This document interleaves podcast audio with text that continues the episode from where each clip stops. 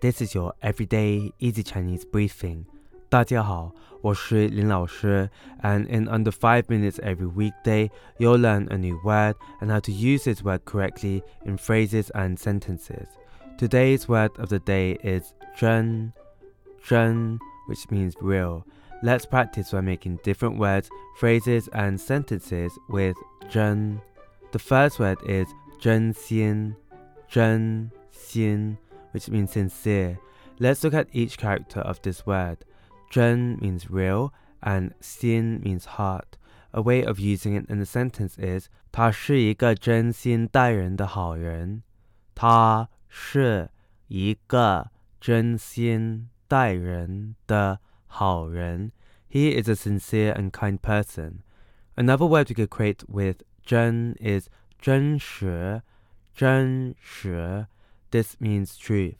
A way of using it in a sentence is 这个故事是基于真实事件改编的。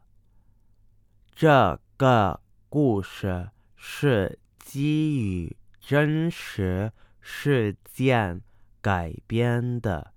This story is based on a true event. Finally, we can create the word 真相,真相, which means truth. A way of using it in a sentence is 我们必须调查出这个事件的真相。我们必须调查出这个事件的真相。We must uncover the truth behind this incident. Today we looked at the word 真 which means real and we created other words using it. These are 真心 sincere 真实 truth and 真相 truth.